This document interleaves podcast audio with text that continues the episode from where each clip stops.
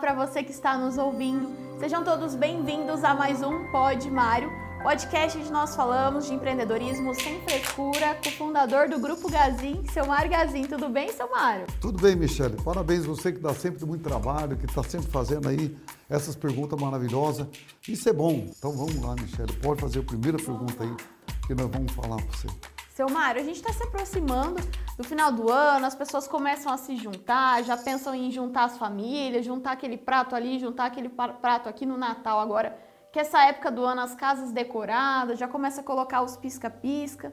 E como que é isso também nas lojas? Porque a gente vê também que os lojistas enfeitam as lojas. Como que será que vai ser esse período assim? É o processo, né?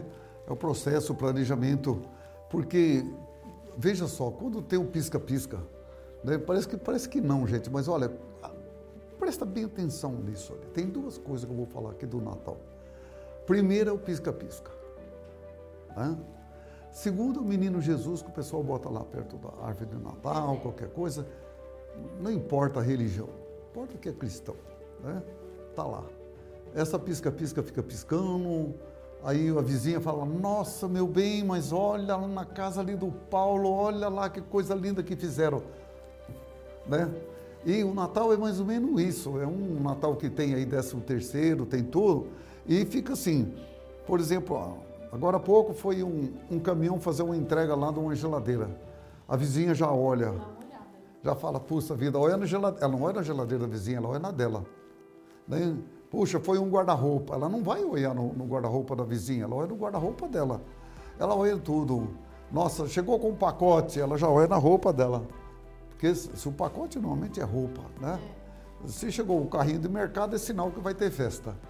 Então tem esse processo de coisas ajuda a gente a comprar um pouco mais, a incentiva a comprar. Então acho muito bem interessante. Começa por aí. Por exemplo, você vai, você saiu uma tarde para jantar, uma noite para jantar. Qual restaurante você vai? Naquele que não tem ninguém sentado ou naquele que tem bastante gente? Né? Uma coisa chama a outra, uma coisa anima a outra. E o Natal é uma animação, uma animação que nós temos para o futuro, né? E aí, Samara, a gente tem, vamos colocar que a gente tem dois tipos de pessoas. Então, as pessoas que aquelas que se preparam para o Natal, as ansiosas, que gostam de comprar as coisas tudo antes, e também tem aquelas que deixam para comprar nas pressas, em cima da hora. Eu sou um dos que deixa para comprar na última hora, né? porque eu não olho muito isso, então eu não tenho pressa, então sempre lá. Então eu sou compro no último, não me, preocupo muito. Se eu não achar um, um produto, eu acabo comprando outro. Eu não sou muito ligado nas coisas. Mas tem as pessoas que se preparam muito, vêm se preparando o ano todo. Né? Tem os presentes de Natal, aí amigo secreto, tem um monte de coisa né, que, que acontece aí na, nesse dia. É um dia especial mesmo, né? um dia da natureza, é um dia que ficou na história.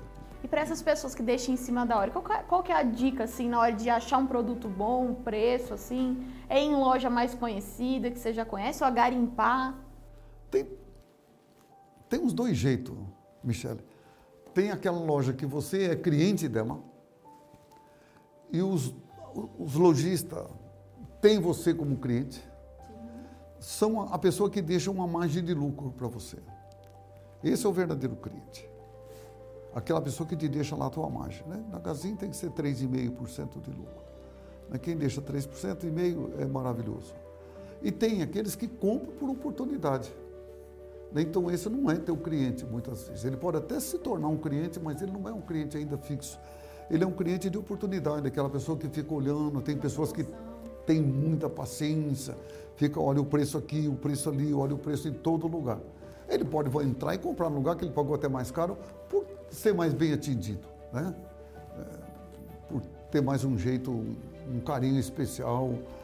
Alguém prometeu alguma coisa mais além do, do produto que ele vai levando, né? É oferecer tudo que o produto faz, tudo que o produto tem feito de bom. Então, tudo isso ajuda a vender, ajuda a um, o dia do, do vendedor. Né? Então, esse é muito bom. E fica aí, os vendedores têm que ligar, nunca perguntar se o produto que ele comprou é bom, se está contente com o produto. Sempre perguntar se ele foi feliz com o atendimento que eu fiz. Essa é a melhor coisa que tem. Então, nesse momento de correria, seu Mário, a gente tem os dois tipos de cliente. A gente, como como lojista, a gente tem muitos lojistas que escutam, a gente tem que estar preparado para atender esses dois clientes. O cliente que é o fiel, já está acostumado, e aquele que está vindo a primeira vez, que é a chance de pegar de esse pegar cliente. e fazer com que ele volte outra vez. Né? O, o vendedor tem que estar tá lá e pensar, né? pensar tudo. Eu sou, sei lá, eu já fui um bom vendedor, mas eu juro para vocês que hoje é bem diferente. Se eu tivesse hoje numa loja, e a pessoa entrasse lá para comprar uma geladeira, eu não ia falar para ela, mostrar de cara a geladeira para ela. Ia perguntar tudo o que, que ela gosta dentro de casa. Se ela gosta de fazer doces, Uau, se ela gosta muito de ter muita coisa, é, mercadoria guardada para uma para a semana. É isso, o marido dela gosta de cerveja. É isso, as crianças gostam de suco ou de refrigerante. Quer dizer, quando ela falar na geladeira, eu já sei o tamanho da geladeira que eu vou oferecer para ela. Aí eu já sei o tamanho, o tamanho do freezer, se tem um lugar de botar latinha. Né? Tem todo esse, é um processo que a gente tem que fazer. Né? No passado era um pouco diferente, mas hoje é mais ou menos isso. Se a pessoa gosta de comprar muita carne para deixar armazenada em casa, se não compra, se compra só para os dias. Isso tudo primeiro antes de oferecer a geladeira. A pessoa pode chegar lá e falar, eu quero uma geladeira. Mas não vai na geladeira. Primeiro veja tudo que a pessoa precisa dessa geladeira. Tomari, como é, nesse período as lojas elas estão sempre cheias de gente, a gente tem também aquele tipo de vendedor que está preocupado com o volume. Então ele quer terminar de atender aqui rapidinho para ir para o outro, para ir para o outro. Com isso a gente pode perder um pouco de qualidade também, né, no atendimento. Tem dois jeitos, né? Porque se está apertado, a gente tem que fazer, ter dois, três clientes. Eu tenho uma loja nos Estados Unidos, em Nova York, eu não lembro o nome da avenida, mas é bem perto ali do Wall Street. Quem já foi em Nova York já deve ter ido na BH. A BH também é a mesma coisa, né? Por exemplo, eu falo português, vai ter uma bandeirinha, ou o cara usa uma faixinha de que fala português, né? e assim por diante. Cada língua tem. E a gente lá são muito bem atendidos. Isso ajuda muito, isso ajuda muito. Essa menina mesmo, eu fico encantado. Ela já entra, ela fala, nossa, gostei do senhor.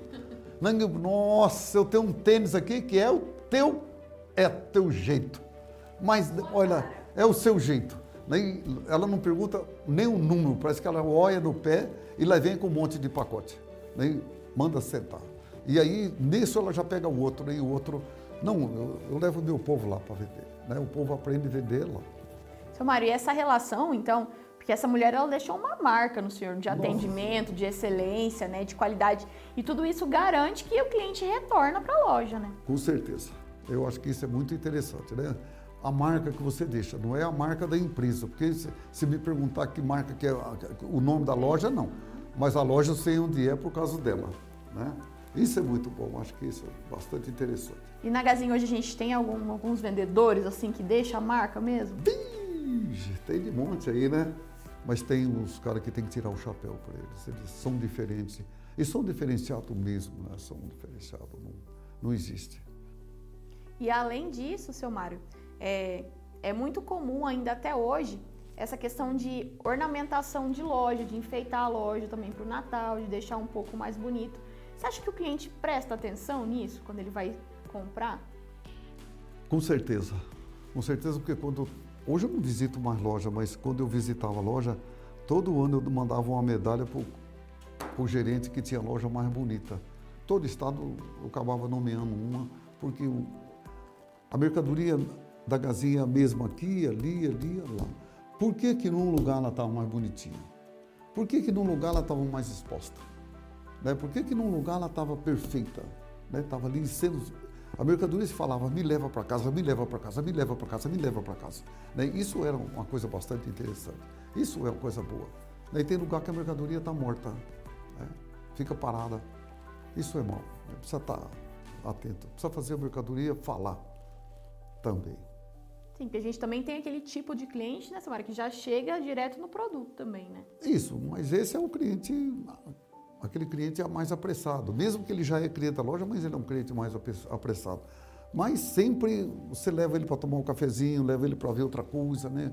oferece outro produto, um seguro, uma garantia, alguma coisa a mais, emprestar dinheiro. Né? Porque hoje nós tem lojas dentro de outra loja, dentro de outra loja, dentro de outra loja. Mas é esse o caminho que a gente tem que seguir. É esse as coisas que estão acontecendo. É o mundo que está mudando. Mundo que está mudando e sempre tem espaço, né, seu Mário? Para uma lado. vendinha aqui, uma vendinha ali. Outra lá e está aqui. E todo mundo ganha, todo mundo sobrevive. Aqui no Brasil todo mundo fala o jeito brasileiro, né? o jeitinho brasileiro. E é isso mesmo. Eu tive na China, na China chama o jeitinho guaxinim do chinês negociar. Então, cada qual a gente tem isso.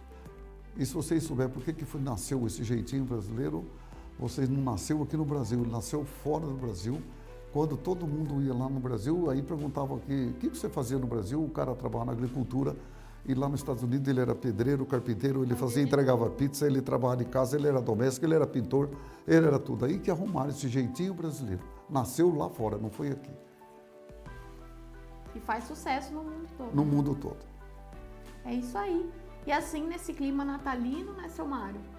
Desejar às pessoas aí um bom final de ano. Isso. Gente, você que está ligado aí no Pode Mário, ó, desejo a você um Natal mais feliz do mundo. Né? Um Natal de um ano assim bastante complicado, mas um ano que foi bom também. Né? Eu, quando eu falo complicado, porque eu olho na seca. Né? Deu seca num lugar, chuva demais no outro. Né? Então foi um ano bastante complicado sim. Um ano de final de, de, de, de, de pandemia, um ano de política, um ano bastante difícil, a Copa do Mundo no final do ano, mas desejar a você o Natal mais feliz do mundo e um ano novo cheio de muita alegria e de muita esperança. A esperança, se você tiver esperança, pode ficar tranquilo que vai acontecer. Eu acho que isso é muito bom. É isso aí. Então nós desejamos para você o Natal mais azul do Brasil, como a gente fala na Gazin. Chegamos ao final de mais um Pode Mário e até a próxima. Um beijo a todos vocês e muito sucesso.